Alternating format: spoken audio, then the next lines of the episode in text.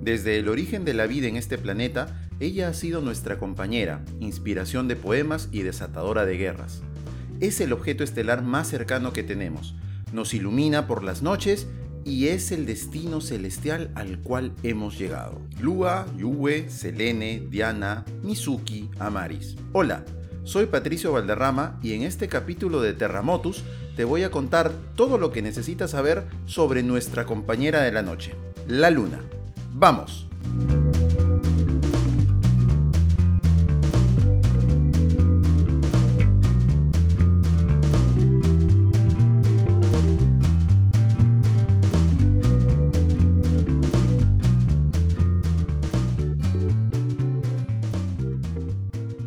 Primero algo de contexto. La Luna es el único satélite natural de la Tierra. Desde tiempos inmemoriales, la Luna sorprendió a la humanidad con su gran tamaño, sus ciclos orbitales y sus fases. Fue uno de los dos cuerpos más importantes junto al Sol y su periodicidad sirvió como calendario en muchas culturas. En Irlanda se ha encontrado una roca de hace 5.000 años que parece ser la representación más temprana de la Luna descubierta hasta la fecha. Una de las primeras veces que se intentó ofrecer una visión racional y científica de lo que era la luna fue en la antigua Grecia. La propuso el filósofo Anaxágoras, quien razonó que tanto el Sol como la luna eran dos cuerpos gigantes, rocosos y esféricos, y que la luz emitida por la luna no era más que la luz reflejada del Sol. Su idea ateísta del cielo fue una de las causas de su encarcelamiento y posterior exilio. En la Edad Media, antes de la invención del telescopio, cada vez más gente fue reconociendo que la Luna era una esfera, ya que se creía que tenía que ser perfectamente lisa. En 1609, Galileo Galilei observó por primera vez la Luna con su telescopio y afirmó en su libro El mensajero celeste que no era lisa y que tenía cráteres. Más tarde, también en el siglo XVII, Giovanni Battista Riccioli y Francesco Maria Grimaldi trazaron un mapa de la Luna y dieron nombre a muchos de esos cráteres, los cuales se mantienen hasta hoy en día. Pero, ¿cómo es la Luna? Con un diámetro ecuatorial de 3.474 kilómetros, es el quinto satélite más grande del Sistema Solar, mientras que en cuanto al tamaño proporcional respecto a su planeta, es el satélite más grande, un cuarto de diámetro de la Tierra y 1 sobre 81 de su masa. Se encuentra en relación síncrona con la Tierra, siempre mostrando la misma cara hacia el planeta. El hemisferio visible está marcado con oscuros mares lunares de origen volcánico, entre las brillantes montañas antiguas y los destacados astroblemas o cráteres de impacto de meteoritos. A pesar de ser en apariencia el objeto más brillante en el cielo después del Sol, su superficie es en realidad muy oscura, con una reflexión similar a la del carbón. Su prominencia en el cielo y su ciclo regular de fases han hecho de la Luna un objeto con importante influencia cultural desde la antigüedad, tanto en el lenguaje como en el calendario, el arte o la mitología. La influencia gravitatoria de la Luna produce las mareas y el aumento de la duración del día. La distancia orbital de la Luna, cerca de 30 veces el diámetro de la Tierra, hace que se vea en el cielo con el mismo tamaño que el Sol y permite que la Luna cubra exactamente al Sol en los eclipses solares totales. La Luna es el único cuerpo celeste en el cual el ser humano ha realizado un descenso tripulado. Aunque el programa lunar de la Unión Soviética fue el primero en alcanzar la Luna con una nave espacial no tripulada, fue el programa Apolo de los Estados Unidos el que realizó las únicas misiones tripuladas al satélite terrestre hasta la fecha, comenzando con la primera órbita lunar por el Apolo 8 en 1968 y seis alunizajes tripulados entre 1969 y 1972, siendo el primero el Apolo 11 y el último el Apolo 17. Estas misiones regresaron con más de 380 kilogramos de roca lunar, que han permitido alcanzar una detallada comprensión geológica de sus orígenes y que se formó hace 4.500 millones de años después de un gran impacto. Desde la misión del Apolo 17 en 1972 ha sido visitada únicamente por sondas espaciales no tripuladas, como el astromóvil soviético Lunoyot 2. Estas naves espaciales han confirmado el descubrimiento de agua helada fijada al regolito lunar en cráteres que se encuentran en la zona de sombra permanente y están ubicados en los polos. Se han planteado futuras misiones tripuladas a la Luna, pero no se han puesto en marcha aún.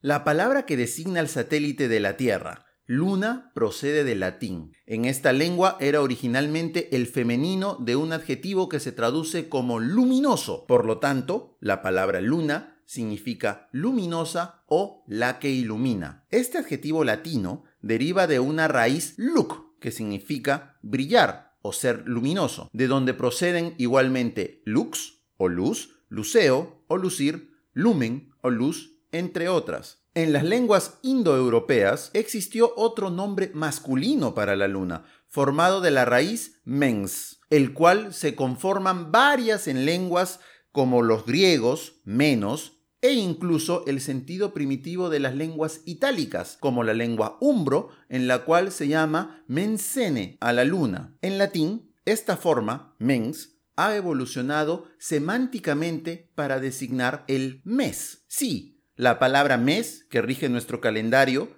tiene un origen lunar. De luna también procede el término lunes, ya que en latín significaba el día de la luna. De la misma manera, la palabra griega Selene, nombre de la diosa mitológica asociada a la luna, ha pervivido en el español y en otros idiomas como una forma culta para expresar determinados conceptos relacionados con la luna.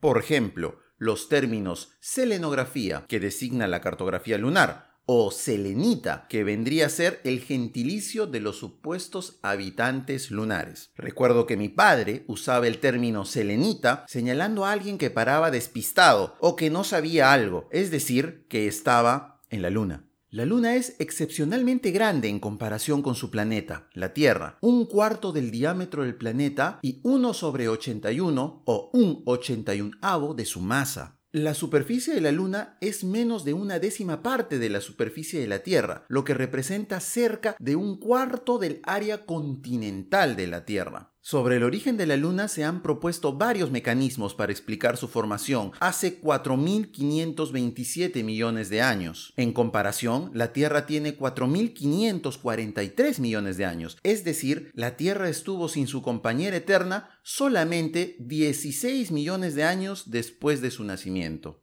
Esta edad está calculada según la datación de los isótopos de las rocas traídas por las misiones Apolo y data entre 30 a 50 millones de años luego del origen del sistema solar. La teoría del gran impacto, o en inglés Giant Impact Hypothesis, Big Rock o Big Splash, es la teoría científica más aceptada para explicar la formación de la Luna postula que ésta se originó como resultado de una colisión entre la joven Tierra y un protoplaneta del tamaño de Marte, que recibe el nombre de Thea. El nombre Thea proviene de la mitología griega, ya que era la titánide madre de la diosa lunar Selene.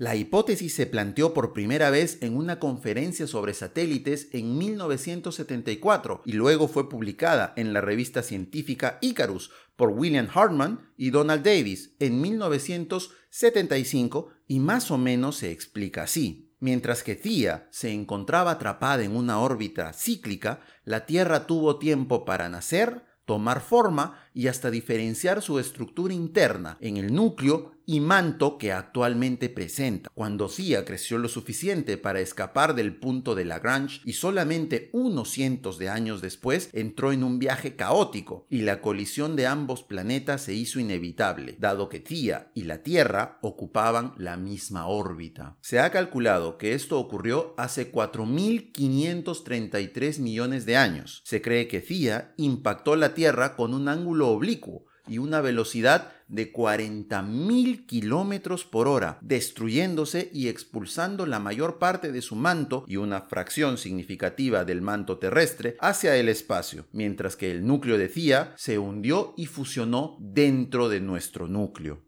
Esta teoría también señala que pudimos haber tenido dos lunas en lugar de una, pero que la más pequeña, que estaba más cerca a la Tierra, terminó siendo tragada por nuestra gravedad a una tasa de impacto muy lenta, lo que no produjo un cráter de impacto y su masa fue asimilada por la Tierra. La importante cantidad de energía liberada en el gran impacto y la subsecuente fusión del material en la órbita de la Tierra pudo haber derretido la capa superficial de la Tierra, formando un océano de magma. La recién formada Luna pudo también haber tenido su propio océano de magma lunar y las estimaciones de su profundidad varían entre 500 kilómetros hasta el radio entero de la Luna. Es decir, pudo ser que la Luna estaba cubierta y compuesta enteramente de magma lunar.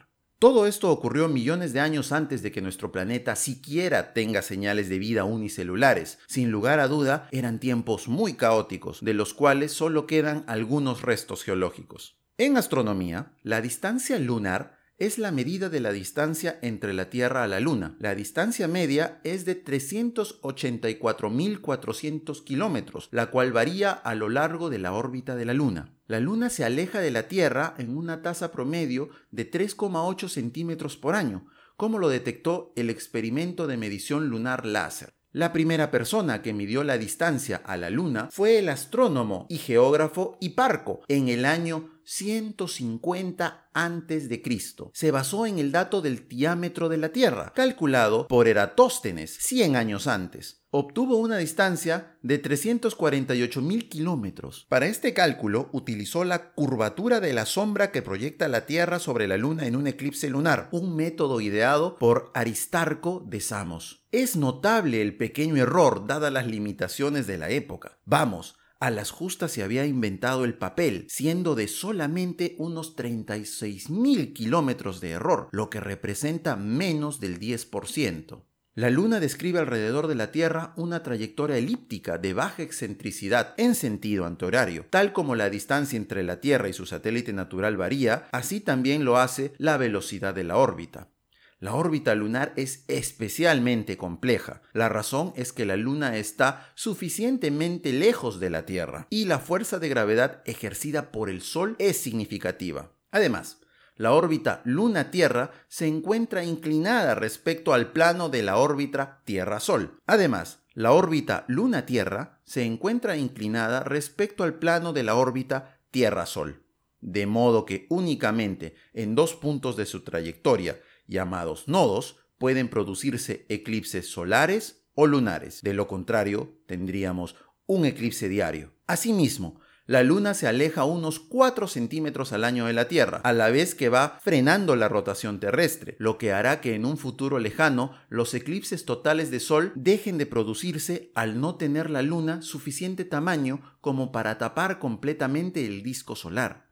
En teoría, dicha separación debería prolongarse hasta que la Luna tardara 47 días en completar la órbita alrededor de nuestro planeta, momento en el cual nuestro planeta tardaría también 47 días en completar una rotación alrededor de su eje. Actualmente es de 28 días. Sin embargo, la evolución futura de nuestro Sol puede trastocar este proceso. Es posible que al convertirse nuestra estrella en una gigante roja dentro de varios miles de millones de años, la proximidad de su superficie al sistema Tierra-Luna haga que la órbita lunar se vaya acercando hasta que esté alrededor de 18.000 kilómetros de distancia de la Tierra. A esta distancia se denomina el límite de Roche y es la distancia mínima que puede soportar un objeto que mantiene su estructura únicamente por su propia gravedad y que orbita un cuerpo masivo. Pasada esa distancia, el objeto comenzará a desintegrarse debido a las fuerzas de marea que genera el objeto principal. Es decir, en ese momento, la gravedad terrestre destruirá a la Luna, convirtiéndola en unos anillos similares a los que tiene Saturno.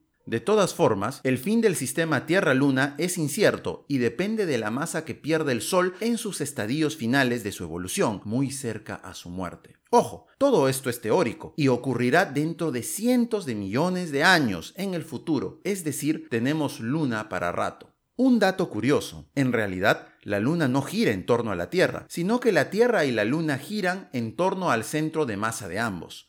Así, mientras la Tierra gira en torno al centro de gravedad del sistema Tierra-Luna, aparece una fuerza que intenta deformarla, dándole un aspecto de un huevo.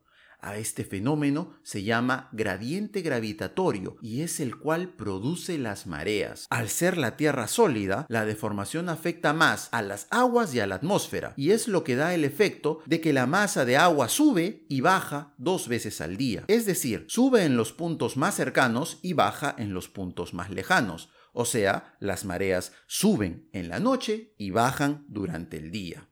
Alrededor de 1830, los principales selenógrafos habían llegado a la conclusión de que el satélite no contiene ni atmósfera ni agua y que el relieve de la Luna no podría cambiar. Sin embargo, siendo esto cierto en líneas generales a corto plazo, dada la ausencia de fenómenos de vulcanismo, hidrológicos o atmosféricos en condiciones de modelar la superficie de la Luna, la falta de atmósfera no mitiga los impactos meteoríticos, lo que, por simple acumulación en espacios de tiempo a escala geológica, implica un efecto considerable sobre su relieve. Prueba de ello son los numerosísimos cráteres de impacto que cubren la superficie lunar.